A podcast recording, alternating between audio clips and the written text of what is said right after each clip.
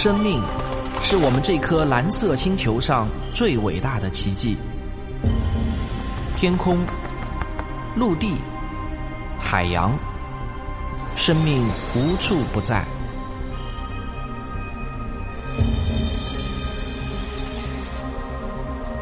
生命的诞生，恐怕是这个宇宙中最神奇的一种戏法。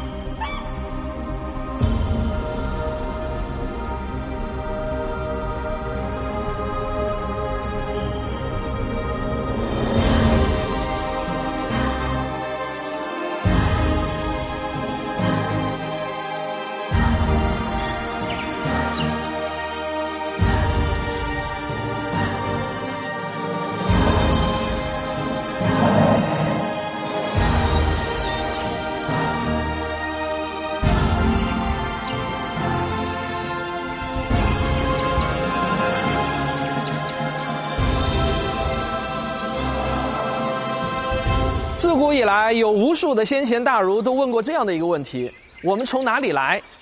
这也是著名的哲学三问中的疑问。你可能会想啊，科学家们不是告诉我们说，人类都是从古猿进化而来的吗？这么想当然没错。那我也可以继续追问啊，古猿又是从哪里来的呢？如果这么不停的往上追问，其实就到了生命起源问题。所以啊，我们从哪里来这个问题问的其实是。生命到底是如何从一个毫无生机的自然界中诞生的呢？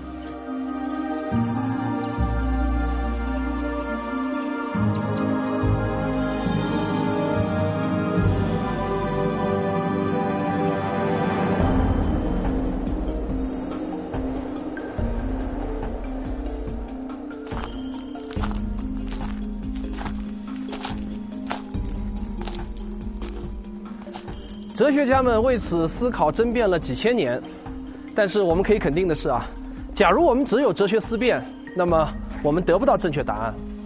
现代科学诞生以后，科学家就从哲学家的手中接过了这个问题。想要找到正确答案啊，我们必须依靠科学。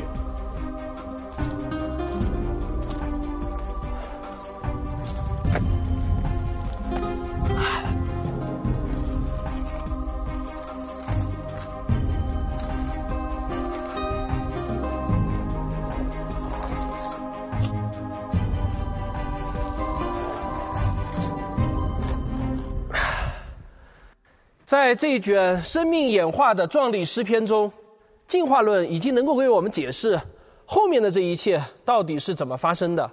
但是，这一切到底是怎么开始的呢？进化论必须面对一个终极谜题，那就是第一个生命到底是怎么诞生的呢？地球在太阳系中刚刚形成的时候，是一个炽热的岩浆球。在那样的炼狱般的环境中，是不可能诞生生命的。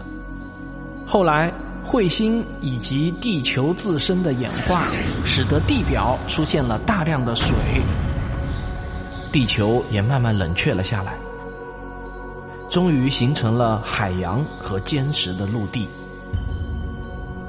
根据现有的最佳证据，地球上最早的生命出现在距今三十七点七亿。至四十二点八亿年间，证据就是在加拿大魁北克省发现的微生物化石。那么，这些最古老的生命到底是如何出现的呢？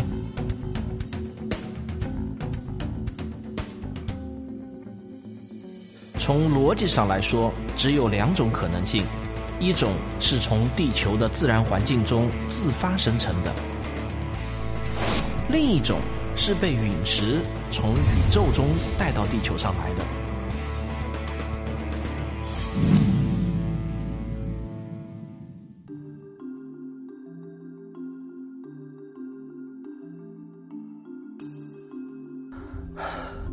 这个宇宙胚种说，其实呢是无助于我们回答这个问题的，因为它只不过是把生命起源问题给推向了外星球。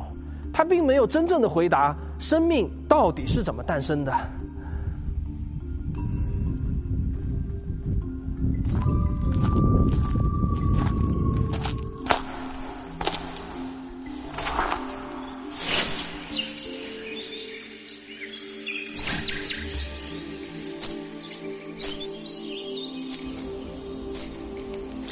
所以科学家们最感兴趣的假说还是地球发生说。因为只有这个假说才真正触达了生命起源的本质问题。我们很想知道，在四十多亿年前的地球，生命到底是如何诞生的呢？在大约四十亿年前的地球，一切都还是混沌初开，毫无生机。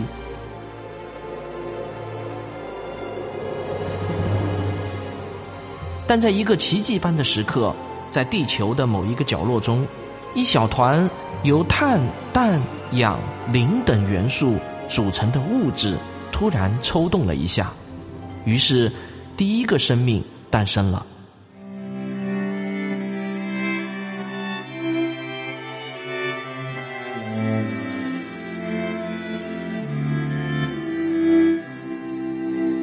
刚才的这一切啊。其实呢，都是出自我们的想象。科学有一个最重要的特征，就在于它的可重复性。从无生命的物质到有生命的物质，这一切的转变到底是如何发生的呢？要想提出一个令人信服的科学解释，那么我们就必须要在实验室中再现生命创生的伟大时刻。一九五三年，在芝加哥大学的一间实验室中。有两个人向这个谜题发起了冲锋，其中一个叫米勒，他是一名研究生；还有一个是米勒的导师，诺奖得主尤里。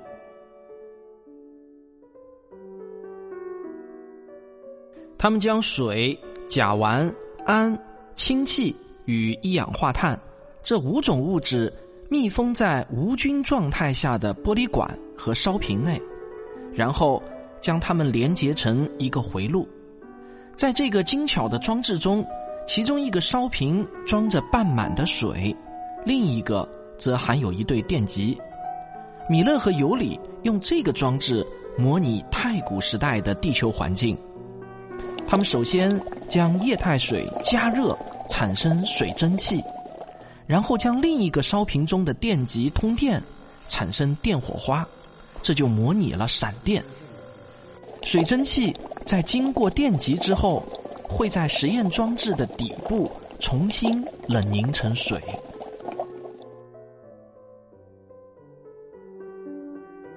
这些冷凝水中产生了有机物，变成了黄绿色。If God didn't do it this way, He missed a good bet.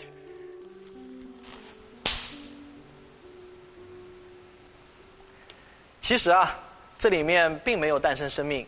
他们发现的只不过是一些有机化合物，例如氨基酸。氨基酸就是构成蛋白质的零件，而蛋白质呢，又是构成细胞的零件。所以啊，尤里他们合成的只不过是生命的零件的零件。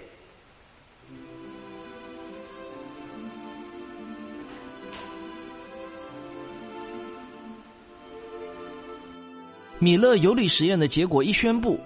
在当时的公众中呢，就引起了极大的反响，生物学家们也是纷纷的奔走相告，仿佛进化论的壮丽诗篇那缺失的序章终于给找到了，我们从哪里来的这个终极哲学之问也终于告破了。当时的这些新闻报道啊，就让人觉得，好像啊，我们只要把一些化学物质放到这个试管中，然后呢，用力的摇一摇。哎，生命啊就会从里面爬出来一样。我呢是非常理解当时人们的这种心情啊，毕竟延续了几千年的哲学三问萦绕在我们的脑海中，我们真的很想知道我们从哪里来这个终极疑问。所以啊，尽管这个实验是如此显而易见的简陋，而且它的结论也明显不能说明生命起源问题，可是呢，人们还是乐于夸大它的作用，假装得到了满意的结论。然而，米勒实验的真相是，我们对原始大气的成分其实一无所知。那五种物质和它们的配比，基本上也就是连蒙带猜的。即便这个猜测是正确的，但它们也仅仅只是合成了一些小分子有机物啊。这离最终诞生生命，那还有十万八千里呢。从小分子有机物到氨基酸，再从氨基酸到蛋白质，再到核酸的形成、单细胞生命的形成，这每一步都像是一个巨大的鸿沟。要跨越这些鸿沟，我们不知道的事情还有太多太多。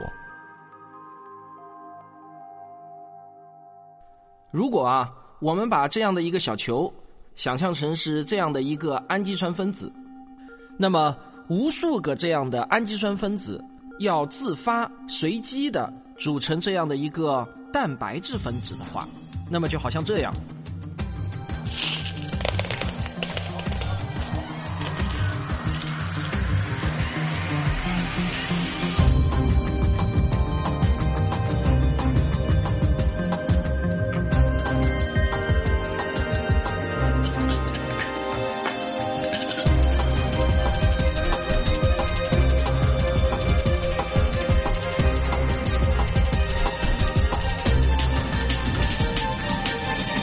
如果我们的大自然真的是像这样把蛋白质分子给弄了出来，这就好像啊，有一只猴子在打字机上随机的乱敲，哎，结果啊出来了一部《西游记》。显然，大自然肯定不是这么干的。像这么复杂的一个蛋白质分子，它不可能是突然出现的，它只能是像生命演化一样。从一个简单的有机小分子，逐步演化成了复杂的有机大分子，而这个至关重要的第一个有机小分子，它必须具备一个神奇的功能——自我复制。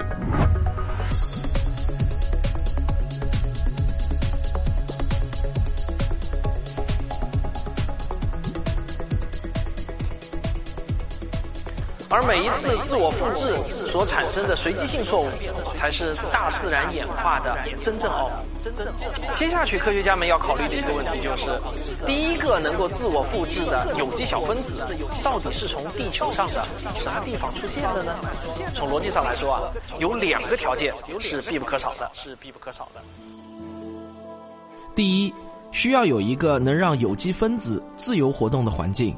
这样才有可能让小分子聚集成大分子。第二，需要存在一个天然的物理屏障来保证小分子能聚集，但又不容易散开，就好像一个漏斗，进去容易，出来难。那么，地球上是否存在这样的一个天然环境呢？在哪里最有可能出现这样的天然环境呢？我们要在地球上去寻找这样一个可能的地方。